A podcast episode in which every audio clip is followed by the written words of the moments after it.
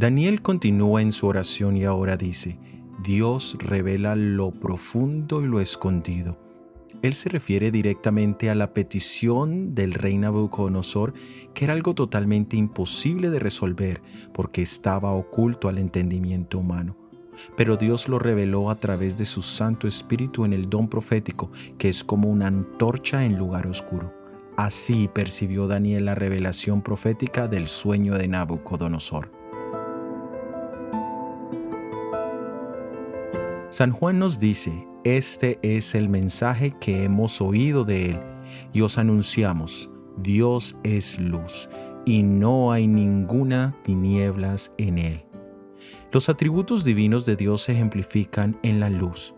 La luz es algo tan común en nuestro mundo, pero tan compleja que varias disciplinas la estudian como por ejemplo la física, la química, la relatividad general y la física cuántica, entre otras. Dios es pureza, sabiduría, santidad y gloria. Él es la absoluta plenitud de la excelencia y perfección. No hay defecto o imperfección, ni ninguna mezcla de cosa ajena o contraria a la excelencia absoluta. En Dios no hay mutabilidad ni capacidad de decadencia, por eso dice que no hay ningunas tinieblas en Él. Es interesante que en la oscuridad solemos sentir miedo, angustia y desespero. Por eso es que para tu corazón y para el mío, el Evangelio de Jesús es luz perfecta y pura, ya que a través de él se nos abre el nombre y la naturaleza de nuestro Dios que pasa todo entendimiento.